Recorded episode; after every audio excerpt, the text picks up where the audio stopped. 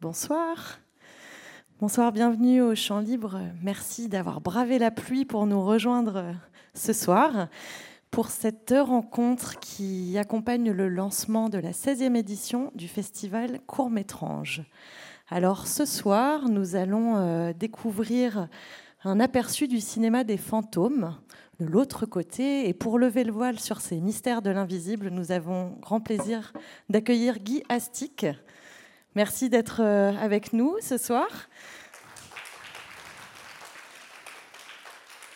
Donc Guy est président du festival Tout court d'Aix-en-Provence, directeur des éditions Rouge Profond depuis une vingtaine d'années et auteur de plusieurs ouvrages, dont deux sur David Lynch, beaucoup d'autres encore que vous pourrez retrouver tout à l'heure d'ailleurs à la sortie de la salle de conférence pour une séance de vente dédicace avec la librairie Le Fayère.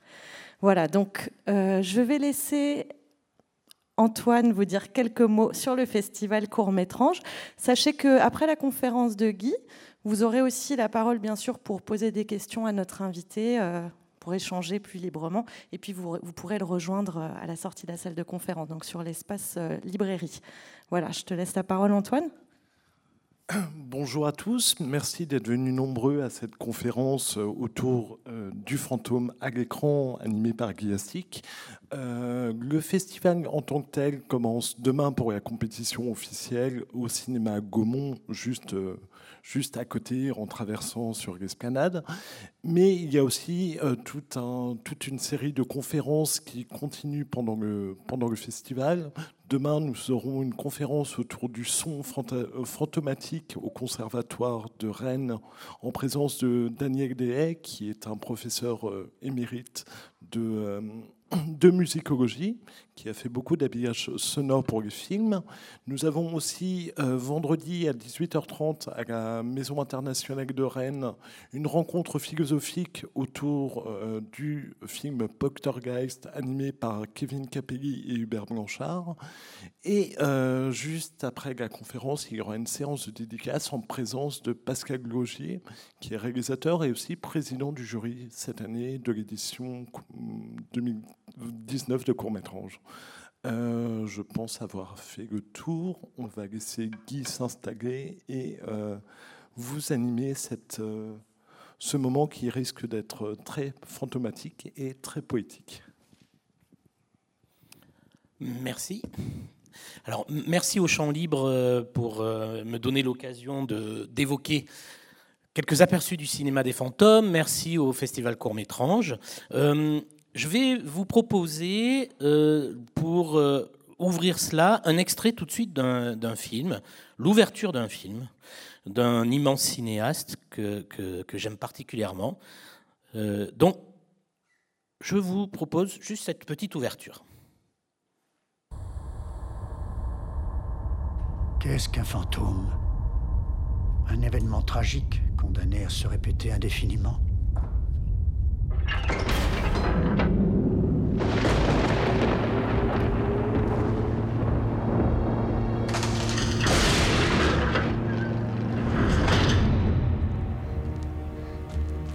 Instant de douleur peut-être.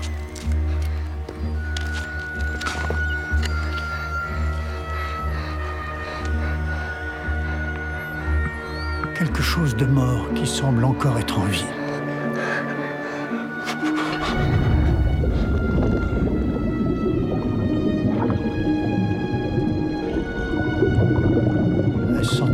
suspendu dans le temps.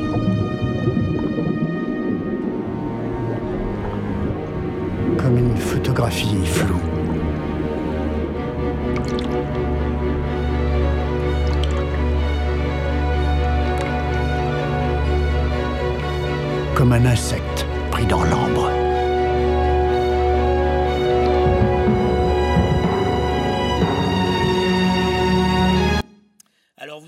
vous aurez peut-être reconnu, euh, c'est l'ouverture euh, de euh, L'échine du diable. 2001 de Guillermo del Toro. Et vous avez entendu cette voix off, alors je m'excuse de, de la version française. Vous aurez la suite des, extraits en version originale. Donc, qu'est-ce qu'un fantôme? Voyez, se, poser la question. Et vous avez vu ce qui est très intéressant dans l'extrait que je vous ai proposé, euh, c'est en permanence des passages de seuil.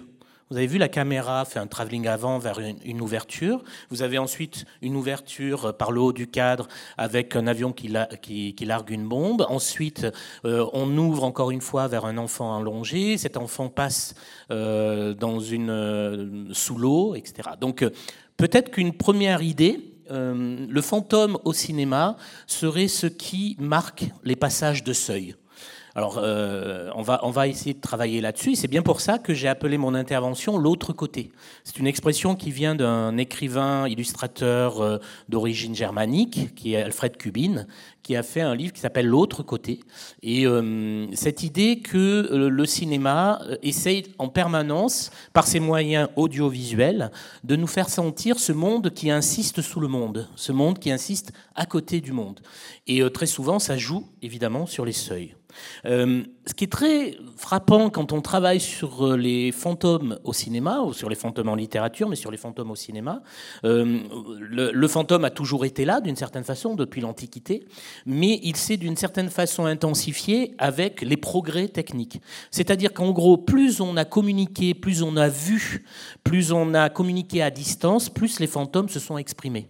Donc, dans, dans son livre Raymond Bellour, Le corps du cinéma, qui est un magnifique livre, il revient notamment sur euh, les euh, dispositifs de, vision ou d'audition euh, qui se sont développés. Et plus ces dispositifs se sont développés, plus les fantômes sont apparus. Hein, je vous donne quelque chose qui est, une chose toute simple. à partir du moment où on a commencé à enregistrer les conversations, par exemple, où certains phonographes se sont mis en place, qu'est-ce qui s'est passé? Ben, Il s'est passé qu'on a pu entendre la voix des personnes après leur mort. Donc, d'un coup, euh, euh, ce qui était de l'ordre de l'enregistrement, de la transmission, etc., ont permis euh, de multiplier d'une certaine façon la survivance de nos morts et donc de donner une sorte de trace des personnes, des restes Hein, de, fantômes, etc. On a tous dans notre entourage, je pense que, vous l'avez vécu, ça, souvent ça fait mal, euh, le, fait que, par exemple, on peut euh, être sur Facebook, être sollicité par euh, l'alias de quelqu'un, ce quelqu'un est mort. Or, il reste son alias. Donc vous voyez, ça aussi c'est intéressant et on va peut-être en parler dans ce qui suit. il faut savoir que le, le, cinéma est proprement lié au fantastique et particulièrement aux fantômes, dès les premières expérimentations. Euh, vous avez au XVIIe siècle la science physique et l'optique euh, qui ont engendré un art baptisé l'art trompeur. Hein, et là, je vous ai mis une, représentation.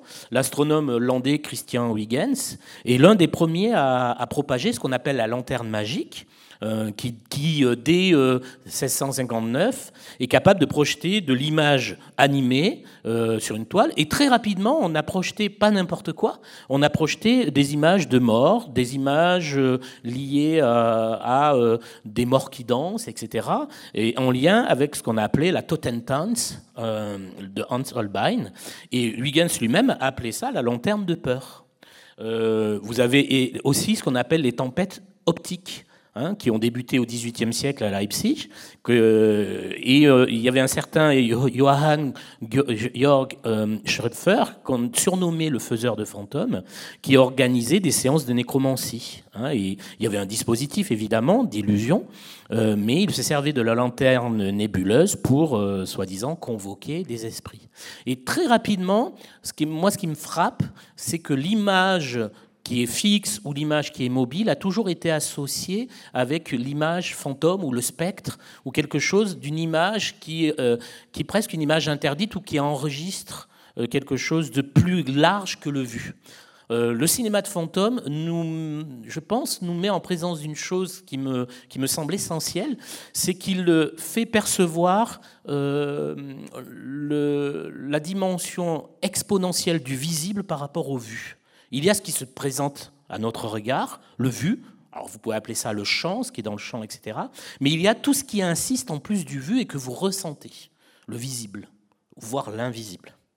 Et euh, le, cinéma de fantômes et le cinéma de vampires, d'ailleurs, en même temps, insistent beaucoup là-dessus.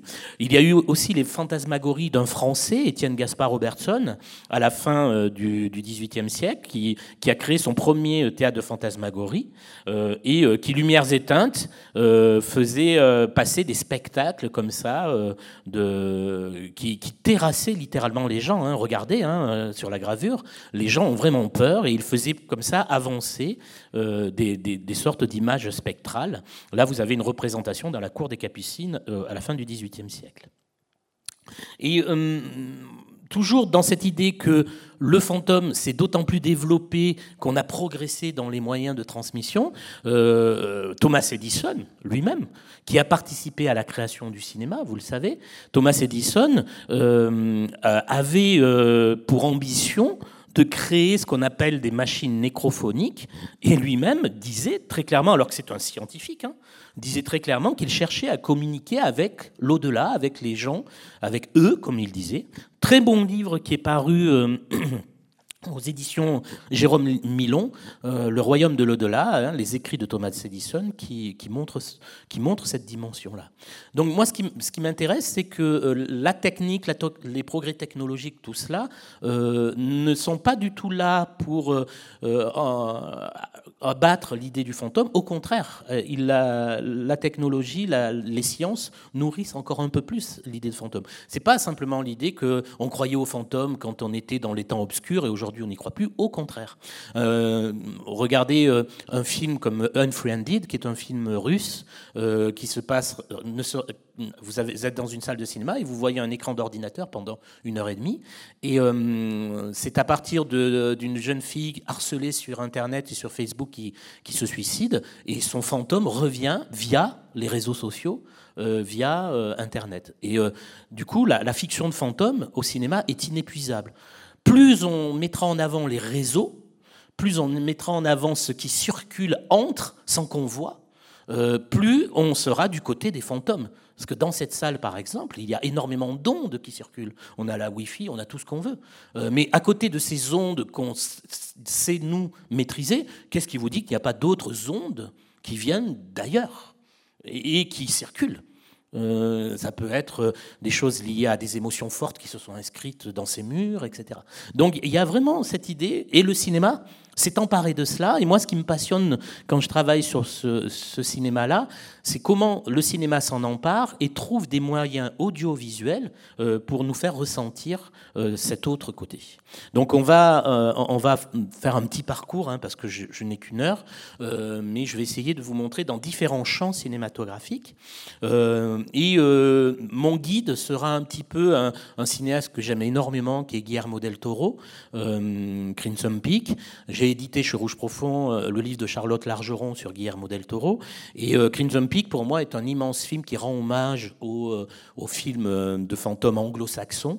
Et dans Crimson Peak, par exemple, vous avez l'héroïne qui, à un moment donné, rend visite au docteur Alan McMichael dans son laboratoire.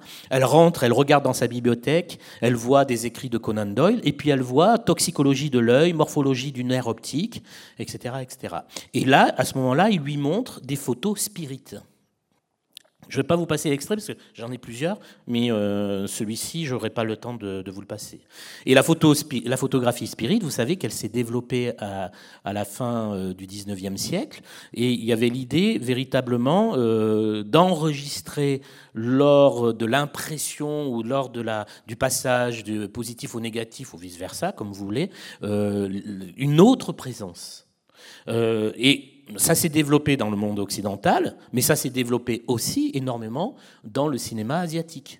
Euh, ça a été à l'origine, Stéphane Dumineldo euh, le montre très bien dans son Histoire des fantômes japonais, que j'ai publié aussi chez Rouge Profond, euh, le montre très bien dans son livre. la J-Aurore, la Japan Aurore des années 80-90, s'est développée à partir de ce phénomène au Japon, de ce qu'on appelait les photographies spirites, héritées du Nensha, ou photographie psychique. Et euh, il y a eu comme ça des, euh, euh, des albums qui ont circulé, des, des choses qui ensuite se sont amplifiées quand Internet est arrivé.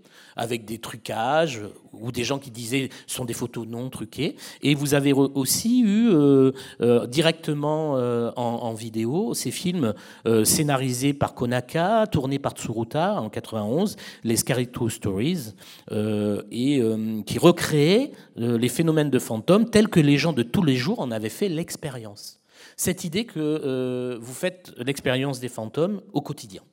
Hein, et ça passe beaucoup par la photo. Euh, par la photo, par le jeu, euh, évidemment. Alors, euh, le fameux Ouija. Je vais vous montrer un extrait de ce film que, que j'aime beaucoup. C'est pas le premier Ouija, qui est pour le coup, à mon avis, extrêmement raté. mais ça, c'est la suite qui revient aux origines et qui réancre le film dans les années 60, 65, au moment où la, le jeu du Ouija se développe et euh, Mike Flanagan, qui est un cinéaste passionnant, hein, je, pense que vous connaissez de nom, euh, bientôt, euh, moi je suis très excité comme beaucoup de gens, j'attends le 30 octobre la sortie de Doctor Sleep, qui est l'adaptation de Stephen King et qui est tournée par Mike Flanagan. Parce que c'est quand même lui qui a réussi à tourner Jesse, qui est un film plutôt très honorable, alors que c'est adapté d'un livre de Stephen King qui est réputé inadaptable, et c'est celui qui a fait la série Haunting of Hill House, euh, qui a connu un très, très gros succès. Et ce Ouija, les origines, est un très bon film. Euh, je vais vous montrer euh, un exemple de ce que fait le cinéma pour suggérer l'invisible, pour suggérer des choses qui circulent et qu'on ne voit pas. Donc je vais caler. Hop.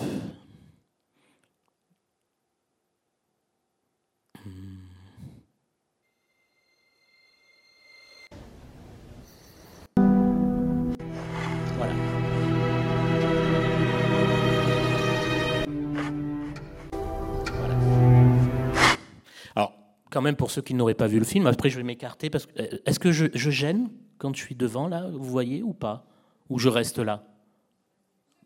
Vous me dites, hein, parce que je ne suis pas invisible, je ne suis pas, je suis opaque, donc voilà. Euh, je vous situe la chose. Euh, la mère de famille, le, père est mort, la mère de famille essaye de faire vivre sa famille, tout ça. Elle, fait des séances de spiritisme. D'emblée, c'est montré que ces séances de spiritisme sont pour de faux. Euh, donc on est véritablement du côté du faux semblant, euh, du trucage. C'est très intéressant parce que c'est presque un métafilm.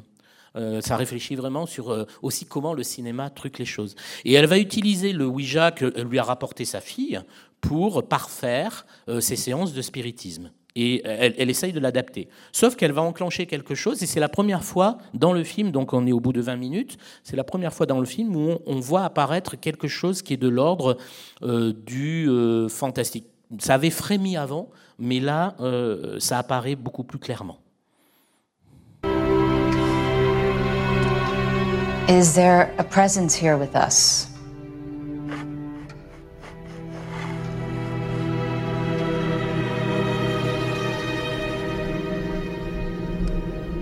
What is your name?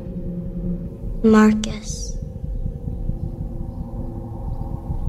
Yes. No. Who are you talking to, Doris? Spirit, can you hear me? Yes, we can. And we can see you. That'll work.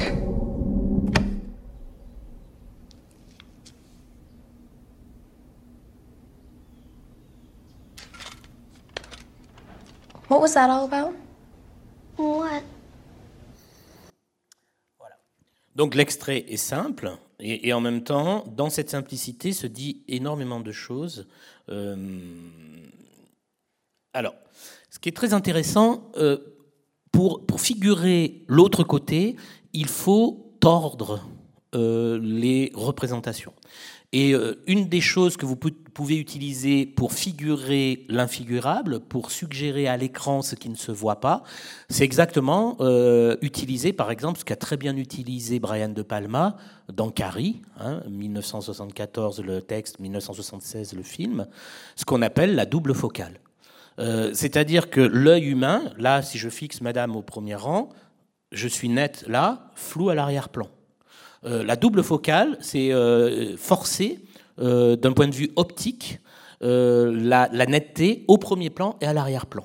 Ce qui fait qu'on est dans un mode de représentation qui fait que les conditions ordinaires et a priori de l'entendement sont revues. Et cette double focale, ou ce qu'on appelle double focale ou Dobby Bonnet pour euh, la technique, nous montre bien que l'invisible euh, est déjà là. Et que la petite Doris, elle est à la fois ici et déjà de l'autre côté. Elle est déjà dans un circuit de représentation qui se soustrait au regard ordinaire, mais qui se rajoute à l'image euh, cinéma. Et je trouve que cette petite séquence le montre extrêmement bien. En plus, en montage alterné avec la mère qui parle, elle qui lui répond. Là aussi, euh, il y a, l'idée de distance. Et vous avez vu la dernière petite chose qui est très intéressante. Euh, de manière, on se dit, mais pourquoi ça? Elle est assise à, sa petite table et elle est devant une sorte de lampe qui rappelle presque les, les, lampes magiques, les lanternes magiques des origines, voire le, praxinoscope. Mais je vais y venir avec un extrait de ça. Donc voilà, par exemple, là, c'est un moyen tout simple qu'a le cinéma de nous suggérer que quelque chose circule en plus du vu. Et, euh, nous, spectateurs, euh, que, vous soyez un spectateur qui identifie le procédé technique ou, pas, vous êtes dans la salle et vous ressentez quelque chose euh, qui, à l'image et par le fait que la, petite fille sent comment dire communiquer à distance avec sa mère, une, une, une dimension autre. Hein, qui se propage. Je vous rappelle que dans L'Exorciste, euh, la petite Regan McNeil, au tout début, euh, communique avec le démon Pazuzu à l'aide d'une planche de Ouija. Souvent, on l'oublie, ça. Euh, et elle l'a dans, dans sa je crois, où, il y a tous ses jouets, et elle pense qu'elle qu'elle dialogue avec un certain capitaine Woody, qui est un personnage qu'elle a inventé, mais en fait, elle est déjà en communication avec le démon Pazuzu. cette idée de communication avec l'au-delà, évidemment, euh, je ne vais pas montrer l'extrait de Shining parce que je pense que c'est un film que vous connaissez à peu près tous. Euh, Shining, 1980, c'est un immense roman de Stephen King. C'est une adaptation très personnelle de Stanley Kubrick dans la mise en scène. Je ne vais pas comparer les deux œuvres parce que les deux œuvres sont très très belles, mais euh, le roman de King, que j'estime énormément, euh, n'est pas du tout rendu dans son originalité par le film de Kubrick aussi brillant soit-il. Hein. Euh, dans, Shining, évidemment, l'enfant a le shine, c'est-à-dire qu'il a cette faculté de se projeter. Euh, et cette faculté de se projeter euh, et de voir dans les couloirs de l'Overlook des apparitions. Et ces apparitions, ce qui est très intéressant de la part de, Kubrick, il, n'est pas du tout du côté de la représentation euh, anglo-saxonne du fantôme éthéré, euh, euh, flou, etc. Ce sont des apparitions extrêmement photographiques. Là, par exemple, on voit très bien qu'il s'était inspiré d'une photo de Diane Arbus pour les fameuses jumelles de 1967. Et cette idée que là, pour le coup, on a quelque chose qui a à voir avec l'effraction du moment présent, du petit Danny qui regarde, euh, par une présence qui s'impose dans toute sa réalité et qui vient d'ailleurs. Mais on n'est pas du tout dans un invisible là. On est peut-être dans l'inverse et qui désarçonne, on est dans ce qu'on appellerait peut-être le trop visible. Quelque chose qui est en trop, euh, que n'arrive pas à digérer le réel et qui s'impose pourtant. Euh, et à ce titre-là, euh, j'aimerais revenir sur une autre adaptation de Stephen King, un moment que je trouve particulièrement réussi dans un film qui ne l'est pas forcément, euh, ça, euh, d'Andrés Muccetti. Andrés Muccetti, qui est un très bon cinéaste. Si vous avez vu Mama, produit par Guillermo del Toro, on, le sait. Il y, a, de très bonnes choses dans ça problème, c'est que je pense que c'est mal adapté d'un point de vue euh, du choix qui a été fait de, scinder les époques anciennes et les époques récentes, ce qui n'était absolument pas le cas dans, le roman. Mais ça, c'est autre chose. Et, du coup, ça devient un bréviaire comme ça de, séquences qu'on enchaîne de sursauts. Mais il y en a une qui est particulièrement bien réussie et qui me semble très intéressante. Je vais vous la euh, montrer et vous allez voir qu'elle permet de revenir à une sorte d'essentialité du cinéma, euh, cette idée que le cinéma des fantômes, quelle que soit l'époque à laquelle il se fait, que ce soit les années 20 ou que ce soit aujourd'hui au XXIe siècle, euh, a toujours à voir avec quelque chose d'originaire ou d'originel cette idée de revenir au premier temps. Alors, je vous montre la séquence et ensuite on en parle. Euh, évidemment, si vous voulez intervenir, hein, vous, pouvez. Euh, et on pourra aussi, après, au niveau des questions, euh, revenir sur un extrait qui vous semble intéressant.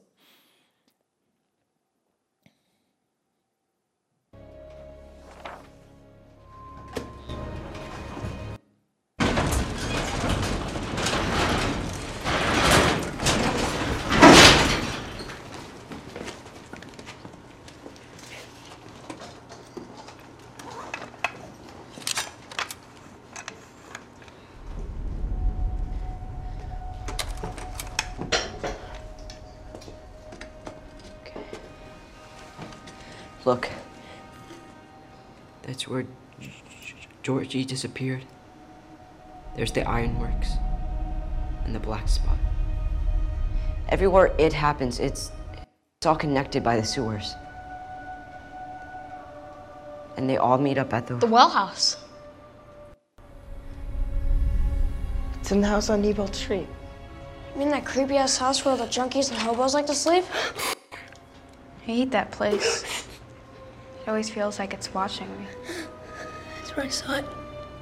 That's where I saw the clown. that that, that that's where it lives. I can't imagine anything ever wanting to live there. Can you stop talking about this? I, I, I, I can barely breathe. This, this is summer. We're kids. I can barely breathe. I'm having a fucking asthma attack. I'm not doing this. What the hell? Put the map back. Mm-mm.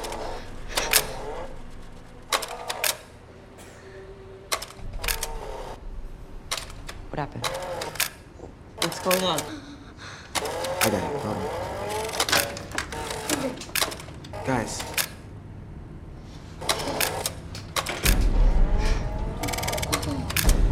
Georgie. No.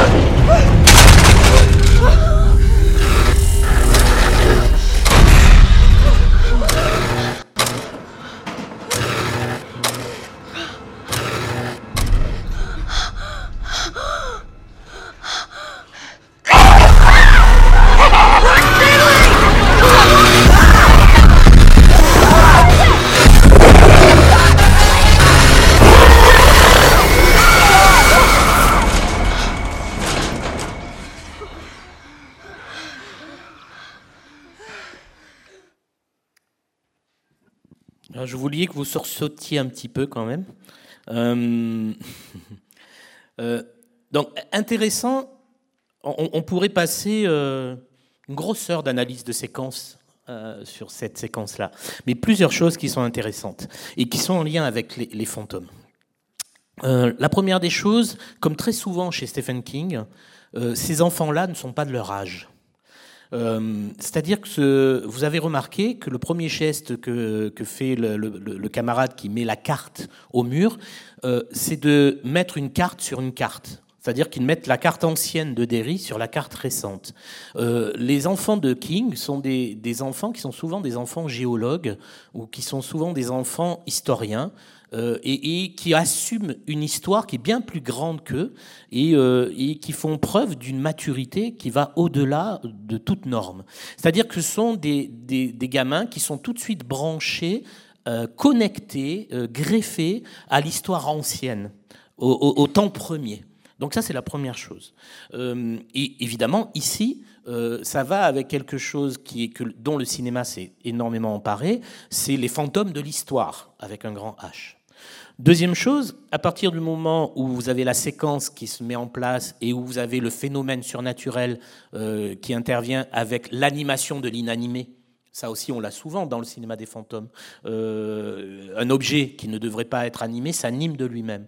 Euh, ce qui est très beau, exactement ce que je vous ai montré au début, c'est qu'on revient finalement à l'origine du cinéma. Et on voit que pour Andrés Muccetti, à ce moment-là, c'est une manière de dire que essentiellement, fondamentalement, le cinéma est un art du fantôme, est un art hanté.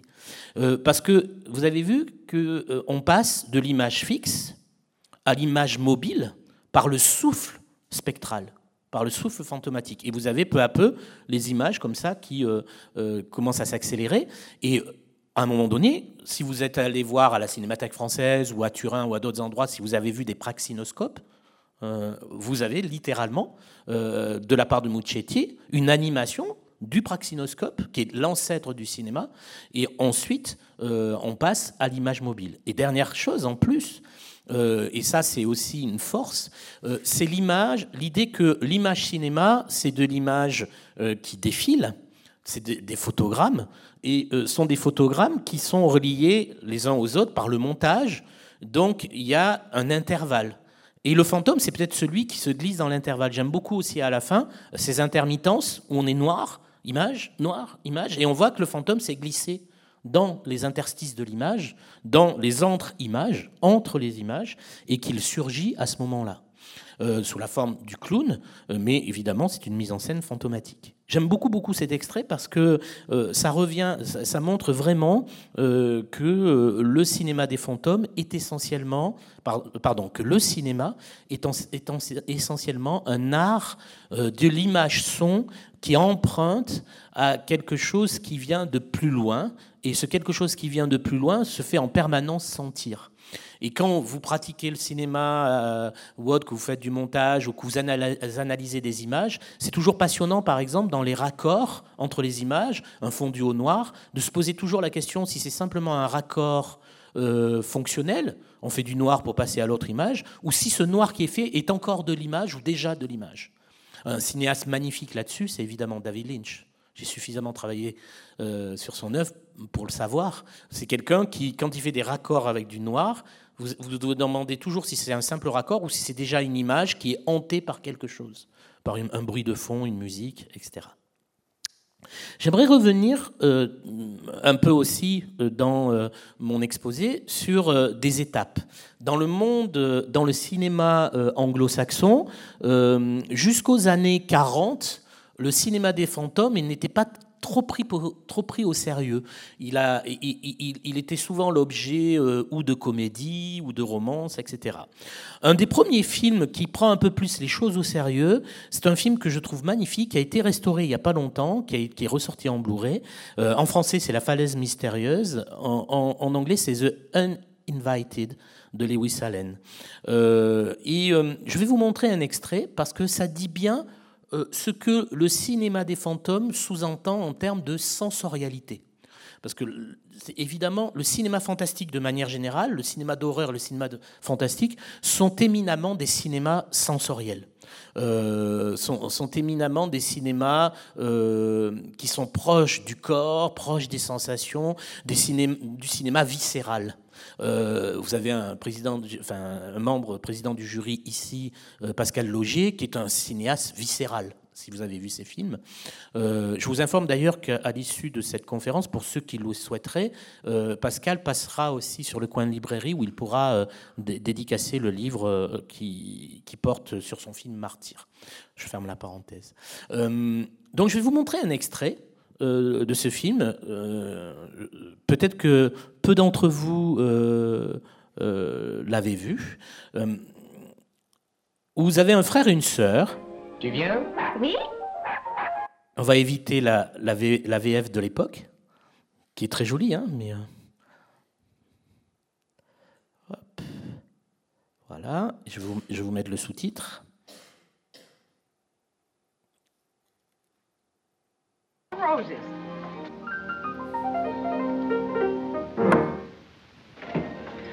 Rick, it's all ours. Isn't it wonderful? Yeah, you know, it's bigger than I thought. I can't wait to see what's in that blue room. Probably the housemaid's cupboard. Slops, mops, dripping taps. I wonder how soon we can get the cleaners and painters in. You'll go back to London on your own, of course, while I stay here. What, rolled up in a blanket like a squaw? At the inn, idiot. till you ship me the furniture. Did the old boy tell you why it was locked? Never thought to ask him.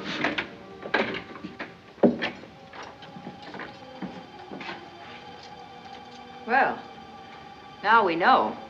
It's the one ugly room in the house. Oh, it's not so bad. That window, it's like a cucumber frame. Well, they put that in later to make it paint a studio. Even the view doesn't cheer it up. What'll we do with it? What? Well, my workroom, of course. It's ideal. Put the piano over there with shelves for music. Plenty of space to walk up and down. Manuscripts all over the floor. Hot pincers to tear the flesh from people who keep telling me luncheon is ready. Stacks of checks from my publishers and... You think this room is damp? It needs airing. It's funny it should strike so cold in here after such a warm day. Oh, Lord. What, Rick? I suddenly felt completely flattened. Do you suppose I'll ever be able to write any music here or anywhere? What on earth are you talking about? You don't suppose you made the most howling mistake, do you? Oh, Rick, have we? Why'd the commander suddenly come down his price like that? The disturbances. Rumors like that are dynamite if you're selling a place. I say, Pamela, you're not going to get scared of this ghost business, are you? Oh, of course not, Rick. I don't believe in them, really, and, well, I'd be interested, not scared, wouldn't you? Me?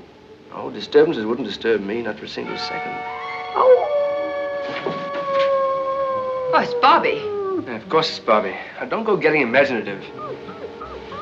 This is rather a filthy room, isn't it?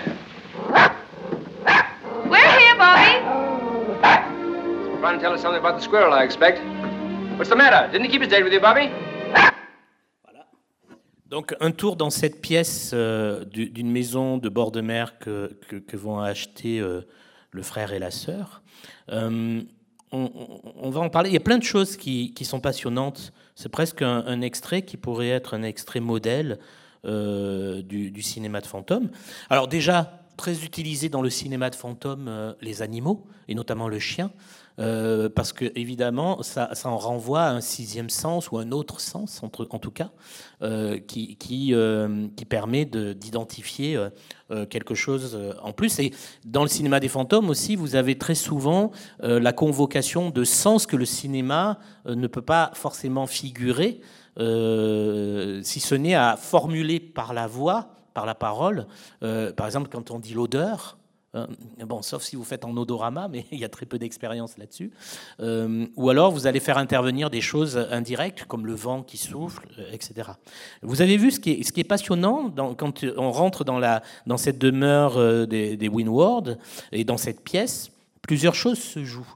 Alors, c'est une, déjà, moi, je trouve ça euh, très intéressant de la part du réalisateur euh, de pas pas la jouer spooky ou de pas la jouer ghostly comme ça avec euh, des lieux sombres avec plein de toiles d'araignée, etc. Au contraire, on va on va jouer de la lumière.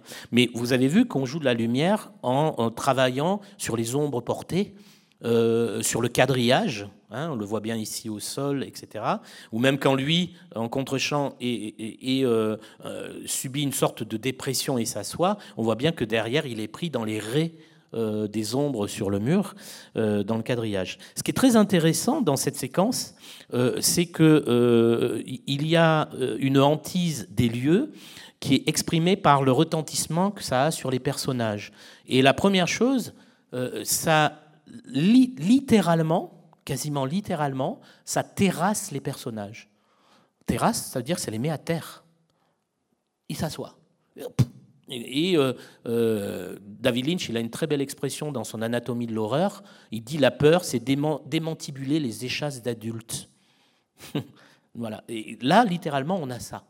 Euh, donc ça les, ça met à terre. Il a, il ce moment de dépression, de quelque chose qui passe en lui et qui devient une- d'une dépression, de, pardon, d'une entrée physique dans une pièce avec un commentaire sur les, elle est moche cette pièce, etc., qui devient une dépression psychique. hein. et vous avez dans le cinéma des fantômes cette articulation permanente entre chambre physique et chambre mentale entre retentissement physique et retentissement psychique. Et avec ce petit moment qui est euh, presque de la poésie visuelle euh, de, de ces fleurs qui fanent euh, en accéléré. hein, avec ce, gros plan. Donc on est vraiment dans, ce film-là qui, est une sorte d'anomalie, euh, parce que c'est produit en plus par un grand studio, qui est une sorte d'anomalie à l'époque, euh, dans les années 40. Dans ce film-là, vous avez une sorte de bréviaire sensorielle de ce qu'incarne le cinéma des fantômes. Évidemment, le grand film de fantômes, on va dire gothique, anglo-saxon, c'est le film de, Jack Layton qui est Les Innocents, hein, inspiré adapté du Tour d'écrou euh, d'Henry James. Euh, grand, grand film de fantômes dont beaucoup, beaucoup de cinéastes euh, se, réclament encore aujourd'hui. Je vais vous montrer un extrait tout simple qui, montre comment, très simplement, on vous dit qu'on va passer dans le territoire des fantômes. Euh, vous, connaissez ce fameux carton-titre euh, dans le film de vampire qui avait été écrit par Julien Gracq en français, euh, dans le Nosferatu. ce fameux carton-titre qui est resté célèbre, Passer le pont, les fantômes vinrent à sa rencontre. Hein, c'était Julien Gracq hein, qui l'avait écrit, et c'est pas du tout ça en anglais. et et vous aviez ce carton qui est resté comme ça. Et là, vous allez voir, euh, et quand je vous ai dit en ouverture avec l'extrait euh, de L'échine du diable, le, cinéma de fantôme, c'est toujours passé des seuils, vous allez voir qu'ici, il y a une stratégie immédiate de la part de Jack Clayton de vous faire sentir que vous rentrez dans un territoire des fantômes. Je vous montre euh, l'extrait.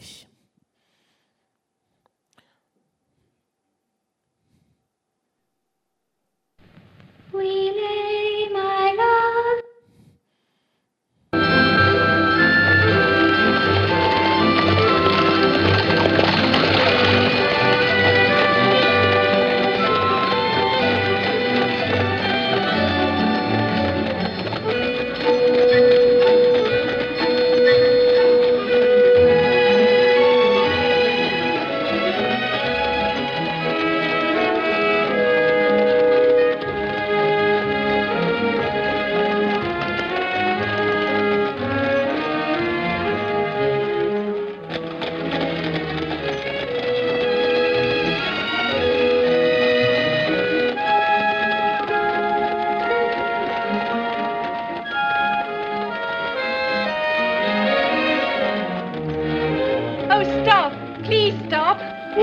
If you don't mind, I think I'd like to walk from here.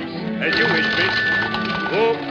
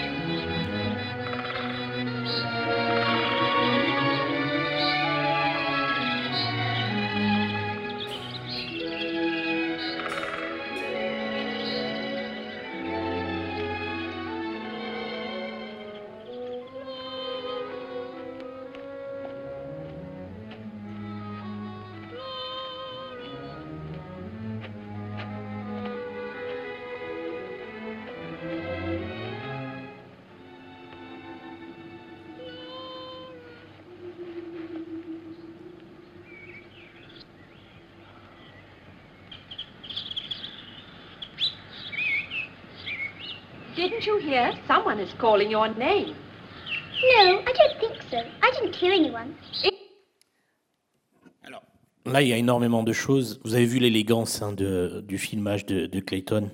Et je vais vous montrer un, équivalent, euh, enfin, comment un film s'est inspiré de cela euh, tout à l'heure avec Guillermo del Toro. Euh, ce qui est très, très intéressant, c'est c'est la mise en scène, mais qui est aussi de la mise en espace, et le fait qu'on rentre dans le territoire des fantômes, euh, quand euh, la, future gouvernante de ces deux enfants demande au, conducteur d'arrêter euh, juste avant l'entrée. Vous avez vu, ce qui est intéressant, euh, c'est de marquer évidemment le passage de seuil. Et, ce passage de seuil, il se réalise de deux façons. Elle franchit une limite physique, euh, elle passe un territoire, mais ça se réalise aussi euh, dans euh, une autre écriture. le cinéma, vous savez que c'est trois écritures, c'est le scénario, c'est le tournage, c'est le montage. donc il y a l'écriture bon, du scénario, évidemment, cette histoire de cette femme qui se rend dans cette propriété éloignée. vous avez la mise en scène, tournage, on a décidé d'arrêter la calèche là, etc., et hum, de, de, la faire entrer. Et il y a le montage. Euh, euh, le, film de Jack Layton se distingue, euh, c'est pas seulement moi qui le dis, hein, beaucoup de gens le disent, mais se distingue euh, par une sorte de poétique du fondu enchaîné. C'est-à-dire que ce film n'arrête pas d'enchaîner les séquences en fondu enchaîné. c'est passionnant le fondu enchaîné au cinéma, parce que c'est le fondu le plus géologique qui soit. Euh, vous savez que c'est un raccord qui fait que vous voyez l'image de la séquence qui précède, vous voyez déjà l'image de la séquence qui suit, mais la superposition des deux images crée une troisième image, qui, crée une sorte d'entre-deux. Et d'emblée, cette, femme se retrouve pris dans un espace-temps qui est feuilleté, qui est entre les temps, mais qui, est le propre du temps fantomatique, euh, qui est dans l'interstice ou dans l'intervalle des temps. Et euh, vous avez vu comment la mise en scène nous fait sentir cela. Et ensuite, c'est un festival. À partir du moment où on est dans la propriété, c'est un festival de petites choses au niveau image, mouvement de caméra et film qui nous font sentir qu'on est dans un territoire qui est celui de l'autre côté. Euh, il y a des mouvements de caméra, des panoramiques comme ça qui la suivent. On se demande qui regarde. Vous voyez? Euh, C'est très étonnant. Euh, il y a évidemment le reflet, le reflet du château dans l'eau. Euh, et, vous savez très, je pense que vous avez vu suffisamment de films de genre pour savoir que les miroirs, l'eau, euh, etc., sont des surfaces réfléchissantes et que ces surfaces réfléchissantes nous ouvrent peut-être à d'autres mondes, à d'autres univers. Vous avez la voix hors champ, qui est une sorte de voix blanche, et qui semble venir euh, d'un endroit indistinct. Et ensuite, la première fois qu'elle jette le regard sur la petite fille, elle ne la voit pas de visu comme ça. La première fois qu'elle jette le regard sur elle, c'est par son reflet. Et toute la problématique du film va être de savoir si elle voit des fantômes ou pas, ou si ça se passe dans sa tête. Donc on a ici une vraie, vraie grammaire euh, de... Euh, euh, du, cinéma des fantômes, qui a très bien reprise cette grammaire euh, euh, Guillermo del Toro dans Crimson Peak. Je vais vous montrer le moment où Mia Wasikowska va se rendre dans la propriété anglaise de son nouvel époux. et quitte donc le, le monde nouveau, les États-Unis, pour revenir dans le monde ancien. C'est très beau parce que c'est presque aussi du métafilm. Guillermo del Toro revient aux sources du cinéma des fantômes. Euh, voilà. Et vous allez voir le nombre de franchissements de seuil que nous avons.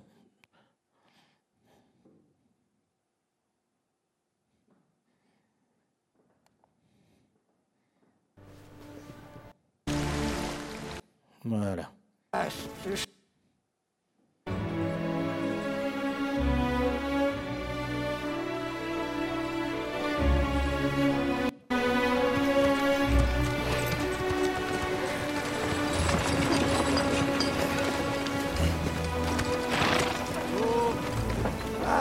Young Master Shaw. Hello, Finley. How have you been keeping? Never better, Sir Thomas. Finley, this is my wife. I know, my lord, I know. You've been married a while. A while? What is he talking about? I'm not sure what he was talking about. His family worked for us for centuries. Who is this? You never told me about him. Oh, he has a collar. Is he astray, you think? It's impossible. There's no other house for miles, and the town's half a day's walk away. Oh, the poor thing. He's famished. Can we keep it? As you wish. Now, your ladyship, may I have the honor?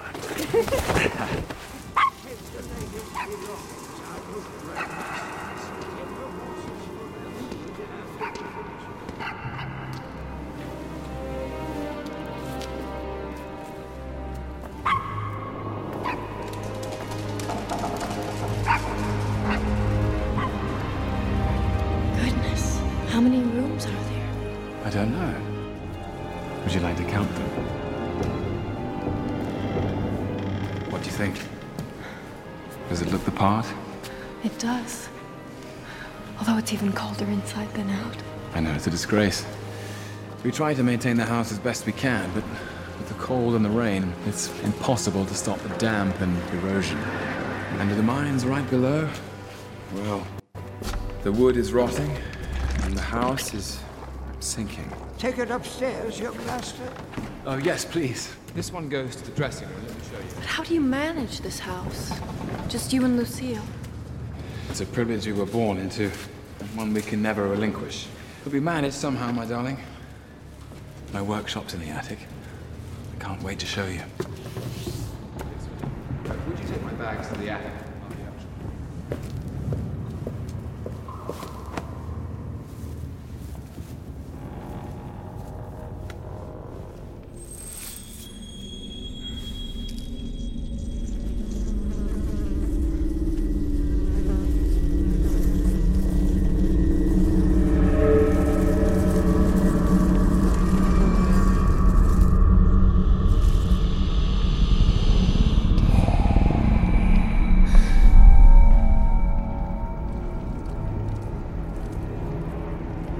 Lucille?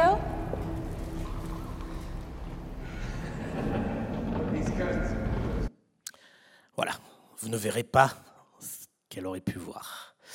Euh, vous voyez, euh, on a plusieurs franchissements de seuil euh, dans, ce passage. Et ce qui est très intéressant, c'est évidemment cette idée qu'elle rentre dans une demeure euh, qui est une demeure qui est véritablement un organisme vivant. Vous, avez remarqué, hein, c'est-à-dire que euh, il, pose son pied, il appuie, euh, il y a de l'argile rouge, comme si c'était du sang. C'est une demeure qui dont le toit est crevé, etc. et qui semble av- avoir son propre souffle, sa propre vie. Et elle est l'élément qui est à la fois appelé par cette demeure, on le saura dans la suite du film, et en même temps l'élément étranger. Et ce qui est très beau dans, dans la suite, euh, bon, vous avez vu le chien, vous avez tous les éléments qui sont là pour le, film de fantôme.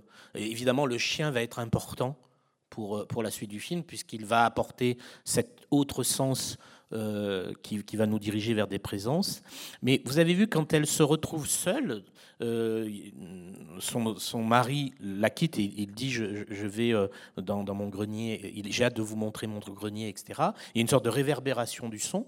Et la, la magnifique idée de, de Guillermo del Toro, c'est c'est le bruit d'une épingle à cheveux qu'on enlève et qui creuse littéralement l'espace sonore et nous fait sentir qu'on est passé dans une autre dimension. Vous avez entendu hein, cette réverbération Et évidemment, elle est devant aussi un miroir, ce miroir qui permet de refléter l'autre côté. Et euh, euh, vous avez vu ce, travail du chant contre chant. Et, et en même temps, nous-mêmes spectateurs, on la voit elle dans le chant et cette présence qui passe aussi dans le chant. S'il n'avait pas filmé avec elle au premier plan et la présence qui passe, on aurait pu simplement dire c'est une illusion de sa part. Sauf qu'on voit dans le même champ, elle et euh, l'ombre qui passe. Et vraiment, le Guillermo del Toro emprunte à tout. euh, ce film-là emprunte à, tous les éléments, toute la grammaire du cinéma des fantômes, euh, lui rend hommage et le renouvelle. Hein, la renouvelle, cette grammaire. Et euh, euh, ça me permet de vous évoquer un film de, de Pascal Logier, puisqu'il est là, en plus avec Catriona McCall, qu'il a fait jouer dans ce film-là, qui est aussi membre du jury, que vous verrez ici, euh, Catriona. Et dans Saint-Ange, euh, on est dans un, un orphelinat désaffecté dans les Alpes françaises en 58, et euh, vous, avez euh, un monde de fantômes qui, qui réapparaît, en plus en lien avec l'histoire avec un grand H. Et ce qui est beau, c'est que Pascal Logier fait en plus un film qui est hanté lui-même par l'histoire du cinéma. Alors peut-être que, comme le dit lui-même, un peu trop hanté, c'est-à-dire dans ce film peut-être qu'il n'avait pas trouvé à ce moment-là sa propre euh, patte. Hein, vous pourrez en parler avec lui, mais je sais très bien qu'il dit qu'il avait fait des erreurs et qu'il était peut-être trop hanté. Mais c'est aussi un film, un cinéma hanté par le cinéma. Et évidemment, la, principale, là, je vous l'ai mis, euh, il y a quelque chose qui a à voir avec l'au-delà, où Catriona McCall euh, incarnait l'héroïne. Et vous avez une séquence qui est très belle, je n'ai pas le temps de vous la montrer, mais qui est très belle dans Saint-Ange, où euh, il y a une séquence de miroir dans une salle de bain collective. Et littéralement, il faut passer à travers le miroir. Il y a quelque chose de l'ordre de Lewis Carroll. Euh, il faut, aller au-delà du miroir, de l'autre côté du miroir, pour entrer littéralement dans le euh, domaine des fantômes, même si le film, il y est déjà entré. Euh, j'aimerais terminer, ça me semble intéressant, de terminer par un, cinéaste que j'estime énormément, que je trouve actuellement être le cinéaste de la peur le plus talentueux, un jeune cinéaste qui, qui, a créé, vous savez, plein de franchises qui sont réutilisées, essoufflées par d'autres que lui d'ailleurs, je trouve, euh, que ce soit Conjuring, Insidious, euh, Annabelle, etc. etc. Euh, et c'est un cinéaste qui travaille en permanence la, dimension fantomatique. Je, je, vais vous laisser sur la séquence de Conjuring 2, ce qu'on appelle la séquence de la nonne. C'est intéressant parce que la séquence été tellement impressionnante alors qu'elle euh, elle apparaît assez tardivement dans le film et qu'elle ne semble pas rattachée à l'histoire principale, euh, que ça a engendré un personnage à part entière et fait un film moyennement réussi qui s'appelle La Nonne. Euh, donc je vais vous montrer cette séquence-là la 43e minute du film. Et on en parlera et on terminera là-dessus. Et on pourra évoquer ensemble des choses.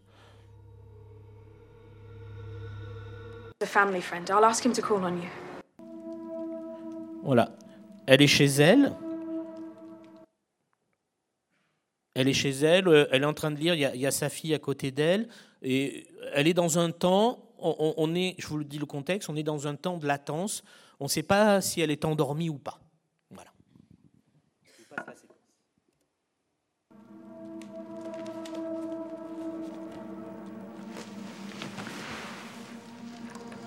Judy?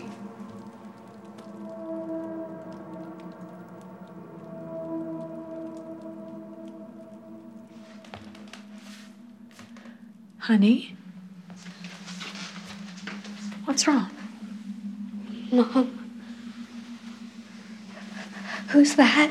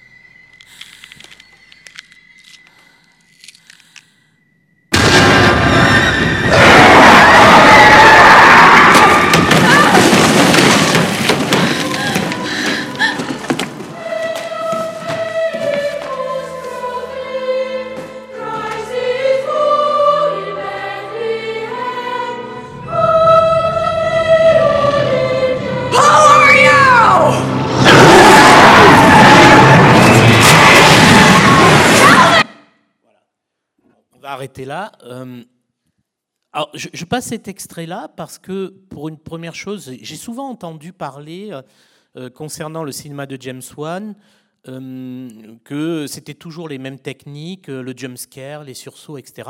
Et, je, vous- ai montré cet extrait-là parce que je trouve que c'est une bêtise. Ça faisait longtemps qu'on n'avait pas eu un cinéaste de la peur qui prenait son temps, qui déployait les dispositifs de la peur dans un temps long, dilaté. Ce nombre de séquences où c'est très long avant qu'il y ait un surgissement, vous l'avez dans quasiment la majeure partie des films de James Wan. Ces imitateurs sont mauvais parce que eux ils ne gardent que euh, les jumpscares et ils les enchaînent. Mais euh, ce qui est très intéressant de la part de James Wan, c'est un cinéaste qui revient en permanence sur la hantise parce que c'est un cinéaste qui revient dans les pas d'un cinéma de la hantise. Et il sait très bien que euh, ce cinéma-là est encombré, que ce cinéma-là a déployé toutes les figures de la hantise et qu'il ne peut rien faire de nouveau. Il le sait.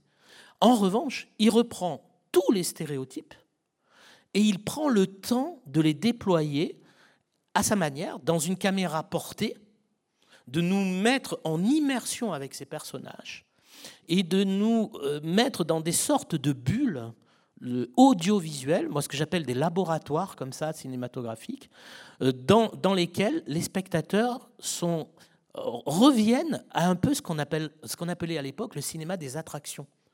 On, on- on est dans une sorte euh, de grand 8 euh, cinématographique. Pour moi, c'est pas du tout péjoratif. Euh, et on va vous donner de la sensation et on, va vous manipuler. Et je trouve ce moment remarquable, mais encore une fois, il y en a tout le long de tous les films de, James Wan où euh, cette femme-là re- repasse par toutes, je- pourrais vous le faire en détail, par tout le, cinéma fantastique. Le couloir, la tapisserie, c'est Shining. Euh, quand vous avez les mains comme ça qui surgissent sur les bords des tableaux, etc., c'est le Kaida Naiga, c'est le cinéma de fantômes japonais, c'est Ring. Euh, vous avez les ombres portées exactement comme, dans le cinéma expressionniste. Euh, vous avez l'idée du tableau animé, etc., etc. Il reprend tout. Il reprend, on pourrait, presque croire que c'est un cinéma du recyclage. C'est en partie un cinéma du recyclage, mais lui va euh, donner une sorte de, euh, comment dire, de rythme, de tempo, de de- d'esthétique qui, est propre à lui et qui, et qui, aussi, qui tient aussi à son efficacité de la mise en scène et du découpage et du temps long. Euh, et euh, vous, avez vu tout ce que je vous ai dit sur les appareils d'enregistrement qui se déclenchent. Là, vous avez une sorte de nagra qui se déclenche, etc. Et ça revient aussi à euh, des, éléments premiers, primitifs de la peur. Hein, L'inanimé qui s'anime, une porte qui claque, le noir qui se fait, etc. etc.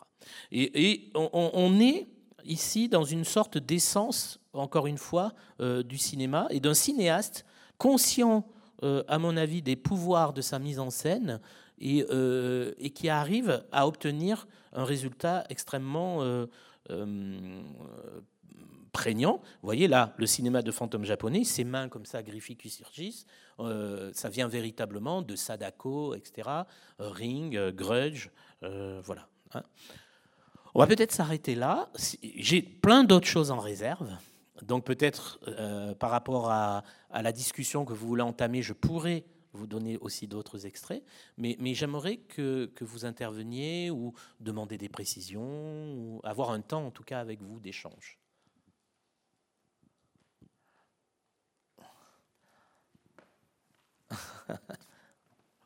Oui, là, il y a quelqu'un. Euh, J'ai une question. Vous êtes surtout intéressé à, au fantôme dans sa dimension fantastique Mhm. et la manière de le rendre fantastique. Mais il y a beaucoup de cinéma aussi qui s'intéresse à le rendre réel. Naturaliste, Je ouais. pense, voilà, je pense à Pichatpong. Euh, voilà. Pichatpong, Vera Cool, ouais. Voilà, par Mhm. exemple, ou euh, même Ghost Story, c'est plutôt essayer de le rendre réel, ou euh, même euh, Shokuzai. De Kurosawa, ouais. de, de Kurosawa. Je voulais savoir pourquoi vous avez fait ce choix de mettre le focus. Vous aviez qu'une heure, hein, mais voilà, exactement. Alors. Exactement, vous avez répondu pour moi, je n'avais qu'une heure. Donc, euh, ça, c'est un, ce cours sur les fantômes, euh, je le disais avant, j'ai fait cours à la fac à, l'université d'Aix, je fais cours pendant, six mois sur les fantômes. donc, j'ai tout un aspect du fantôme social, et par exemple, je sais pas, voilà, super. par rapport à ce que vous dites, Kurosawa, puisque vous parliez de Shokusai, mais il a fait Cairo, c'est quelqu'un qui, est, euh, qui est du côté du fantôme réel, euh, même s'il y a il le mêle au fantôme fantastique, euh, mais par exemple, ce qui est beau dans, dans, Kurosawa, il va prendre le fantôme comme métaphore de la réalité japonaise et de la réalité post-bombe atomique. Puisque, je ne sais pas si vous avez vu dans Cairo, les, les fantômes se manifestent euh, dans le réel et il disparaît. Et quand ils disparaissent, les, personnes réelles, quand elles disparaissent, mais donc fantomisées, elles laissent des traces sur les murs comme des taches. Euh, et pour Kurosawa, il l'a dit dans plusieurs entretiens, euh, c'était une manière de figurer ce qu'a fait la bombe atomique quand elle a atomisé les gens et la chaleur était telle qu'elle a fait fondre les gens et ça faisait des taches sur le bitume, sur les murs, donc je suis absolument d'accord avec vous que le fantôme euh, euh, est utilisé notamment pour dire la réalité de l'histoire. Euh, ce qui est le cas par exemple pour les fantômes du cinéma espagnol. Vous voyez, là j'avais préparé pour les fantômes du cinéma espagnol. Vous savez qu'il y a tout un mouvement dans le cinéma espagnol euh, et il y a eu un, mouvement euh, du cinéma espagnol, qui, le film fantastique fin des années 80-90, où on a beaucoup parlé des fantômes, et notamment peut-être vous connaissez ce film qu'a produit Guillermo del Toro, qui est euh, L'orphelinat de Juan Antonio Bayona. Et c'était une manière pour les cinéastes espagnols de parler, hein, j'y arrive, les enfants perdus du, du franquisme. toute cette vague euh, hein, vous savez que dans les années 40-50, plus de 30 000 enfants ont été enlevés à leurs parents républicains, donnés à, des proches du régime de, Franco, et des, soustractions systématiques. L'Espagne n'a toujours pas fait le deuil de ça. Hein. Vous savez qu'il y a un procureur euh, qui a voulu mettre en place des lois, mais on n'y arrive toujours pas. Et le nombre de, films comme ça qui reviennent sur des enfants fantômes dans le cinéma espagnol, c'est pour dire, euh, et vous avez absolument raison, pour dire la réalité euh, historique espagnole. Mais on en passe par le prisme du fantastique. Quelqu'un qui a beaucoup travaillé, hein, les enfants perdus, quelqu'un, donc l'orphelinat, et quelqu'un qui a beaucoup travaillé là-dessus aussi, c'est Raume Balaguerro, notamment avec Darkness. Cette idée du trou noir de l'histoire.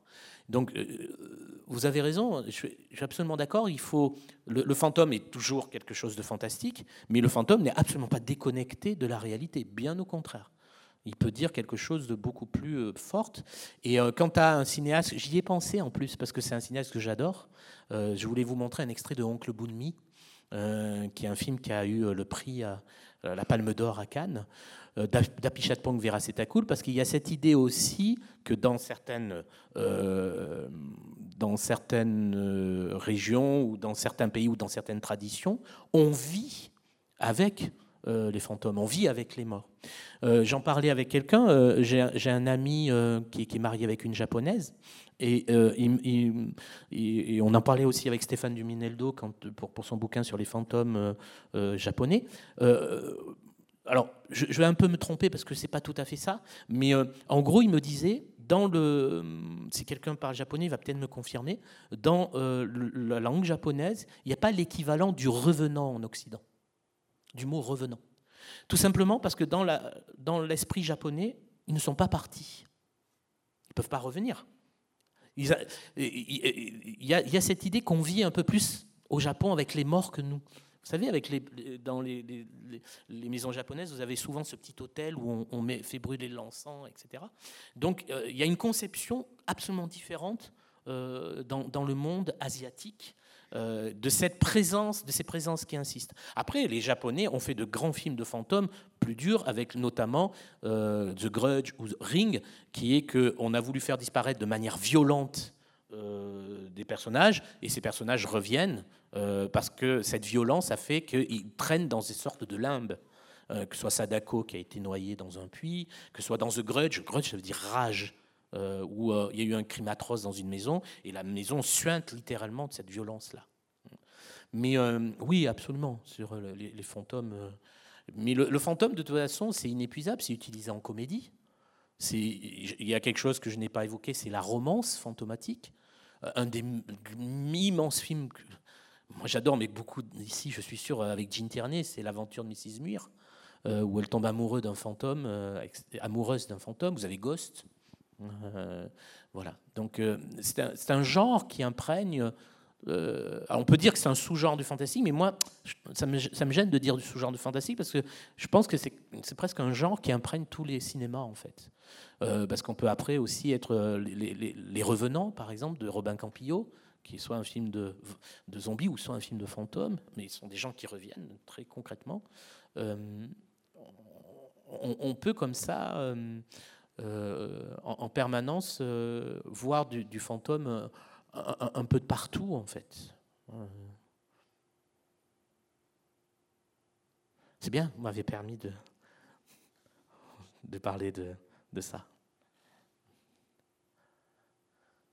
Là?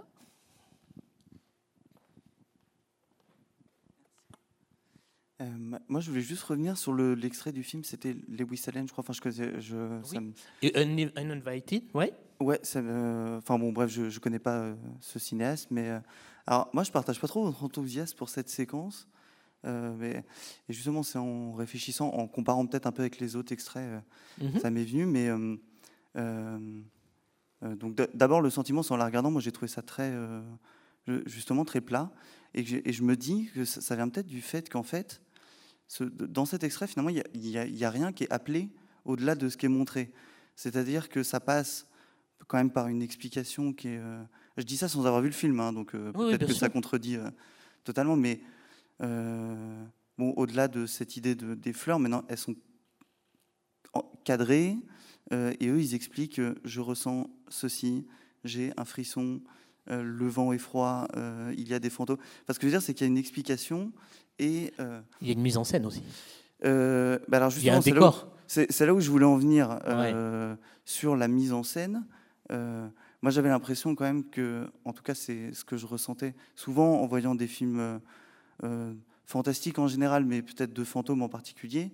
ce qui m'intéressait le plus, c'était justement le, rapport qui était entretenu entre ce qui est dans le champ et, et ce qui ne l'est pas. Et je trouvais d'ailleurs l'extrait de Conjuring 2 est particulièrement intéressant pour ça parce que ça veut dire qu'on euh, donc, déjà on, sait que la nonne va apparaître, mais il y a un jeu constant de chant contre chant qui va presque jusqu'à l'épuisement. C'est-à-dire qu'on on sait que, la nonne va apparaître dans le chant, mais on ne sait pas dans quel chant. Mm. Est-ce que c'est dans le chant, dans le contre-chant Et c'est tellement insistant que voilà. Mais je trouve qu'il y a vraiment, en fait, on appelle constamment du hors-champ. Et j'avais l'impression que dans euh, et c'est le cas en fait dans tous les extraits que vous avez montrés finalement. Il y a toujours un hors-champ euh, très fort et et euh, enfin, bon, en fait, c'est valable pour tellement de, films fantastiques, mais, euh, même le, enfin, le, titre du film de Fulci. je, c'est pour ça que je trouve que c'est un, des, un des meilleurs euh, titres de. L'Aldila? ouais, voilà. L'au-delà? Voilà, c'est le, et le cinéma, c'est aussi ça. Enfin, finalement, c'est ou presque que ça, quoi. C'est-à-dire ce qu'il y a dans le cadre et ce qui et ce qu'il n'y a pas et qui est appelé par ce qu'il y a dans le cadre. Et, et je trouvais que justement, peut-être dans cet extrait-là, mhm. en tout cas, c'est ce qui m'avait manqué. Je me disais, c'est en fait, tout est là et il n'y a presque rien euh, derrière mmh. Mmh. Euh, l'image. Euh, vous avez raison, c'est un film qui est difficile à découper, mais c'est un film vraiment à voir. et comme je vous disais, c'est un film qui est étonnant dans l'industrie du cinéma en 1944, en plus qui, utilise des, acteurs qui viennent plutôt de la comédie américaine, qui viennent de, du fast talking. Vous avez vu, au début, il parle, parle vite, ce qu'on appelle le fast talking américain. Et tout, le, tout le film, il faut vraiment le voir en entier. Euh, et, là, pour le coup, euh, le découpage d'extraits est toujours un petit peu problématique euh, parce qu'il y a vraiment, c'est pas simplement du commentaire, il y a vraiment de la mise en scène qui ouvre à l'autre côté. Et, ce avait, et de manière sérieuse, ce qu'on n'avait absolument pas dans l'histoire du cinéma à ce moment-là. ce que remet bien en, avant Christophe Gans dans le, commentaire du film. Et, vraiment la séquence de cette pièce euh, qui est en plein jour en plus. Moi, c'est ça qui m'intéresse avec ces ombres portées, etc. Bien sûr qu'il y a un commentaire, je suis d'accord avec vous, lié à des sensations qu'on ne peut pas représenter au cinéma puisque c'est euh, la sensation euh, d'odeur, la sensation de dépression intime. Mais il y a, un travail de cadrage, euh, de, travail sur le premier plan, l'arrière-plan, avec les, ombres portées qui sont comme des grilles qui l'enferment, qui, vont un peu au-delà. Mais je, vous invite vraiment à le voir. C'est un grand film. Et en plus, un film où on se demande si Hitchcock ne l'a pas vu aussi pour Vertigo. Euh, voilà, je le dis au passage. Euh, euh, uninvited. il, y a, tout un problème de, de femme qu'on croit être une autre femme. Et bon, voilà.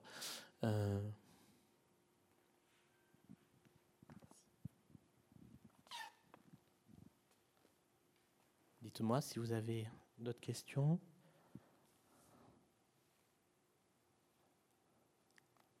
Non?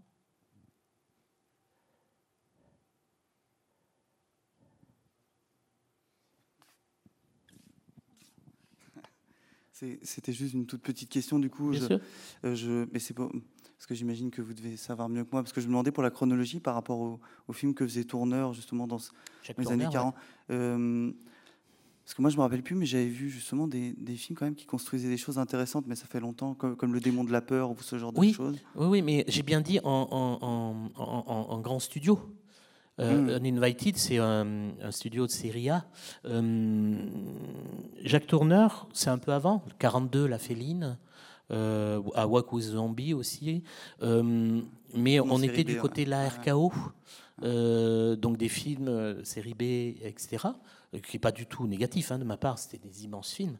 mais, mais là, avec ce film Uninvited, il, il, est produit, je crois, par la MGM ou autre, c'est très étonnant ce qui se passe aujourd'hui avec Joker. Moi, je suis allé le voir, euh, ça remue tout ce que vous voulez, tout ça. C'est immense, Joker. Joaquin Phoenix est merveilleux. Mais alors, en film de série B, j'en ai vu dix fois plus rappeux, dix fois plus euh, euh, violent et intéressant que le Joker. Mais aujourd'hui, pourquoi ça crée ce phénomène? C'est parce que c'est un grand studio qui nous le montre.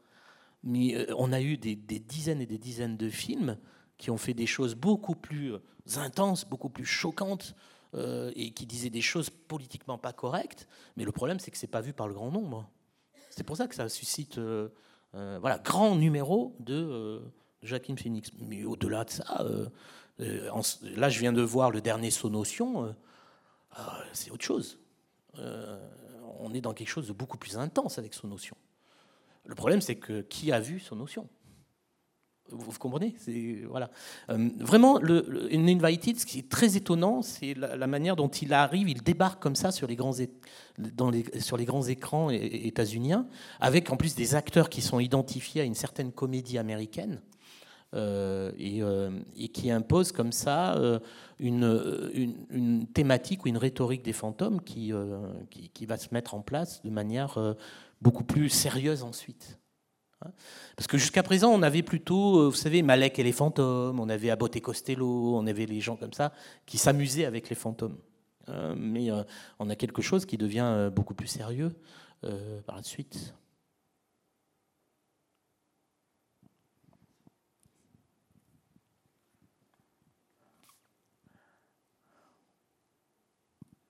On va peut-être passer alors on vous invite euh, à passer si vous voulez euh, venir aux signatures. Je vois Pascal Logier euh, qui nous a rejoint, qui, a fait un dernier film de fantôme qui s'appelle Ghostland, qui est un film magnifique d'ailleurs, au passage,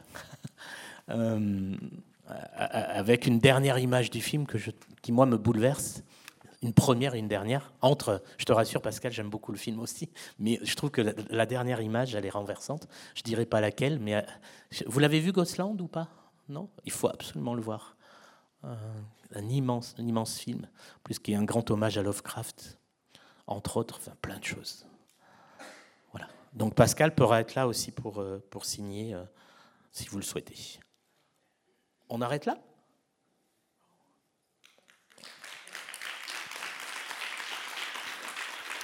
Merci euh, à tous. Je vous souhaite une très bonne soirée. Je vous invite euh, à rejoindre Guy Astic et Pascal Logier à la sortie de la salle de conférence. On vous attend la librairie Le Fayère. Au revoir.